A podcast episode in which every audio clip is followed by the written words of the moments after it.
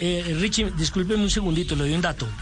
Se hablaba que habían ofrecido a Álvaro Montero al Atlético Nacional, ¿verdad?